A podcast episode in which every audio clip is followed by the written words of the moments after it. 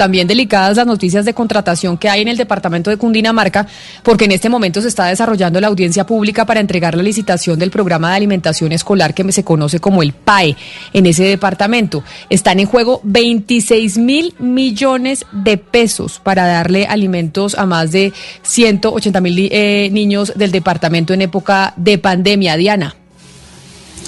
Camila, en este momento está en audiencia el PAE de Cundinamarca y como usted dice es una licitación por 26 mil millones de pesos que se dividió en dos. La licitación del primer grupo cuesta 13 mil millones de pesos para brindarle alimentos a 91 mil 160 niños en 51 municipios de Cundinamarca.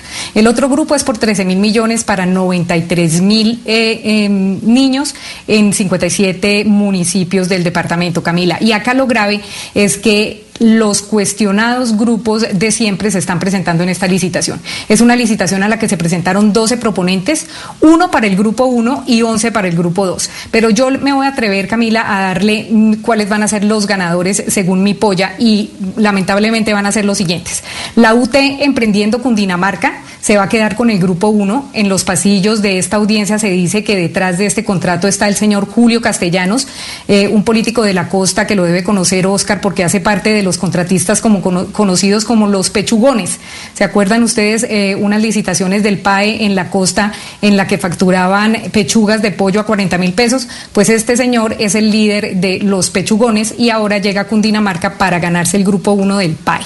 El grupo 2 se lo va a ganar, de acuerdo a mi polla, eh, y de acuerdo a mis predicciones, el contratista Miguel Ángel Villalobos, conocido como el zar de los alimentos de Cundinamarca, con su fundación Vive Colombia, que lleva décadas contratando en el departamento, actualmente tiene contratos en Suacha, Mosquera y Facatativá. Y lo que dice el Observatorio de Contratación Estatal, que es el que ha estado pendiente de esta licitación, es que hay unos documentos que no concuerdan con la realidad, hay unos documentos que deberían ser revisados con lupa y que definitivamente en el caso de Miguel Ángel Villalobos con su fundación Vive Colombia, no tendría capacidad en sus bodegas para llevar eh, a cabo otro contrato simultáneamente, Camila, porque ya sería el cuarto contrato y este contrato es para 180 mil niños y él se quedaría más o menos con 50 mil ni con 90 mil niños para entregarle alimentos en Cundinamarca. Y recuerde usted que por la pandemia, este contrato que se desarrolla será por tres meses para que estos contratistas le lleven a su casa a los niños la ración de comida diaria para ser preparada en su casa. Entonces vamos a estar muy pendientes del resultado y el lunes le cuento si me gané la polla o no. ¿Usted por qué hace esa polla, Diana? ¿Basado, ¿Basada en qué dice estos son los que se van a ganar esa licitación para la alimentación de los niños en Cundinamarca? Pues Camila, de acuerdo a lo que yo he hablado con el Observatorio Estatal de Contratación, ellos dicen, nosotros hemos revisado los documentos, hemos revisado todo, hemos pasado todas las observaciones, otros, eh, em, otras empresas han pasado eh, observaciones, pero definitivamente esto ya está demasiado cantado. Y cuando le pregunto a gente del departamento de Cundinamarca, me dicen que no les extraña en realidad ni que Julio Castellanos ni que Miguel Ángel Villalobos se vean en estas licitaciones. Miguel Ángel Villalobos es un contratista, Camila, denunciado casi desde el 2012 porque se ganaba las licitaciones a través de otras empresas. Es un contratista que es como el de Huila, es el zar de, la, de los alimentos del PAE, pero en Cundinamarca. Entonces, esos son mis opcionados. Yo creo que eh, la, gobernación estará revisando con lupa a estos dos contratistas, pero sin embargo, yo sí me, me la juego porque en mi polla ellos serán los ganadores del PAE en Cundinamarca. Diana y Camila, mire, pero cuando hablamos de focos de corrupción en Colombia, focos de corrupción, el gran foco de corrupción hoy son los programas escolares de alimentación, los PAE. Eh, así como dice Diana, bueno, obviamente los pechugones que se han quedado con muchos contratos aquí en la región Caribe, en Bolívar, en La Guajira, en Córdoba, eh, y no se ha podido de verdad combatir estos carteles que se han creado para eh, para darle alimentación a los niños, que además es una, una actuación criminal porque se está jugando con la vida de los niños y con su desarrollo, porque son unos un, programa que se ha prestado para todo tipo de corrupción. Pero además, eh, cuando a mí sí me gustaría me gustaría, Valeria, un segundo, cuando, cuando el señor procurador rinda eh, su informe de gestión, incluya, igual el, control, el Contralor, incluyan qué han hecho efectivamente para combatir este foco de corrupción gigantesco, multimillonario, que así como lo denuncia hoy Diana en Cundinamarca, se ha repetido a lo largo y ancho del país. Valeria. Es que no han hecho nada, Oscar, no han hecho nada. Imagínese que el señor empresario Germán Trujillo, que era como el zar de, de, las irregularidades en la contratación del PAE de Santander, estuvo unos meses nada más en la cárcel. O sea, una pena irrisoria. Ahorita en este momento está en casa por cárcel en Ana Poema, en una fincota, básicamente como si nada, como si esto, digamos, no fuera uno de los delitos más graves que tiene el país. Es que es la defraudación de la alimentación de los niños más vulnerables que tiene Colombia y esta gente sacando tajada de ahí. Entonces, cuando uno ve que uno se roba una plata, va tres, cuatro meses a la cárcel y puede seguir disfrutando de sus mansiones, pues así nunca va a pasar nada.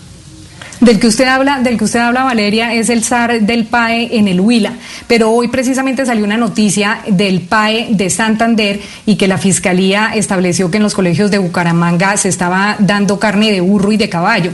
Entonces lo que decían hoy es ¿por qué nos demoramos tanto tiempo cuando las denuncias estaban sobre estos proveedores eh, hacía muchísimo tiempo y se decía que no podían seguir ganando licitaciones porque cometían este tipo de irregularidades? Entonces hasta que les entregan carne de caballo y de burro a los niños y los niños se las comen, entonces ahí sí la fiscalía actúa cuando tienen tantas denuncias, como lo dice Oscar, porque muchos tienen muchísimas denuncias. Acá en Cundinamarca, eh, eh, los contratistas que siempre han tenido este PAE han tenido muchísimas denuncias y no pasa nada, nunca pasa nada, sino hasta cuando ya se enferman o, ya no, ya la, la situación es incontenible y eso está pasando en todo el país.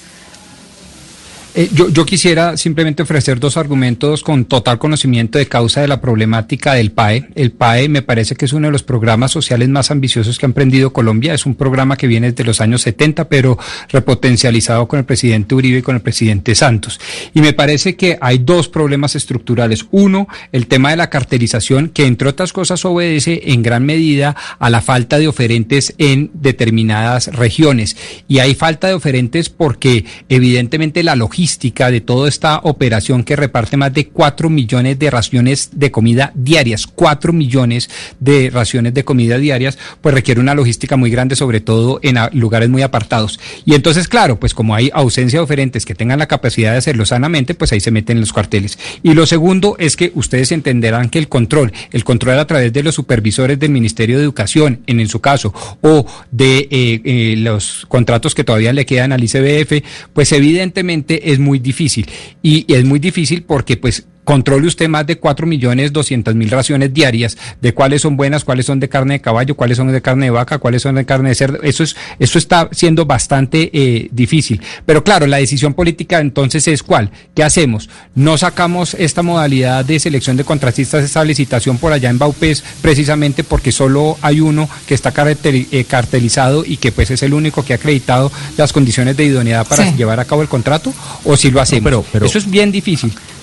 Pero mire, Pombo. Eh, Rodrigo, eh, perdón, Hugo. mire, Pombo, definitivamente esto se sabe que fue creado de una manera en que es completamente imposible la interventoría sobre estos contratos. Mm. Que usted llegue a cada uno de los sitios donde entregan una ración de comida por niño y vigile que de verdad esté en buenas condiciones, que de verdad esté bien embodegada, que de verdad cumpla con la refrigeración que necesita, es completamente imposible y yo creo que quien se craneó todo esto del programa tiene en su cabeza completamente claro que es imposible hacer interventoría sobre estos contratos. Hay que cambiar, Diana, la, la, metodología, el mecanismo de contratación, porque es que esto en manos de alcaldes y gobernadores corruptos, pues seguramente va a seguir presentándose. Recuerde usted que en La Guajira se perdieron más de 16 mil millones de pesos de los alimentos de los niños, de la alimentación escolar en La Guajira, en donde justamente hay problemas de nutrición gravísimos entre la población infantil. Acuérdese de esas imágenes que vimos a través de la televisión de profesores mostrando eh, la leche vencida y los huevos podridos que le daban a los estudiantes más pequeños en los colegios públicos de La Guajira y en otros departamentos ha pasado exactamente lo mismo. Yo creo que hay que cambiar ya, es hora de que se cambie ya el mecanismo de contratación del programa de alimentación escolar en Colombia pues vamos a ver si Diana se gana la polla o no. Si el lunes eh, se ganaron los personajes que dijo Diana que se iban a ganar esta licitación en el departamento de Cundinamarca, el PAE, para darle alimentación a los niños de esa región del país.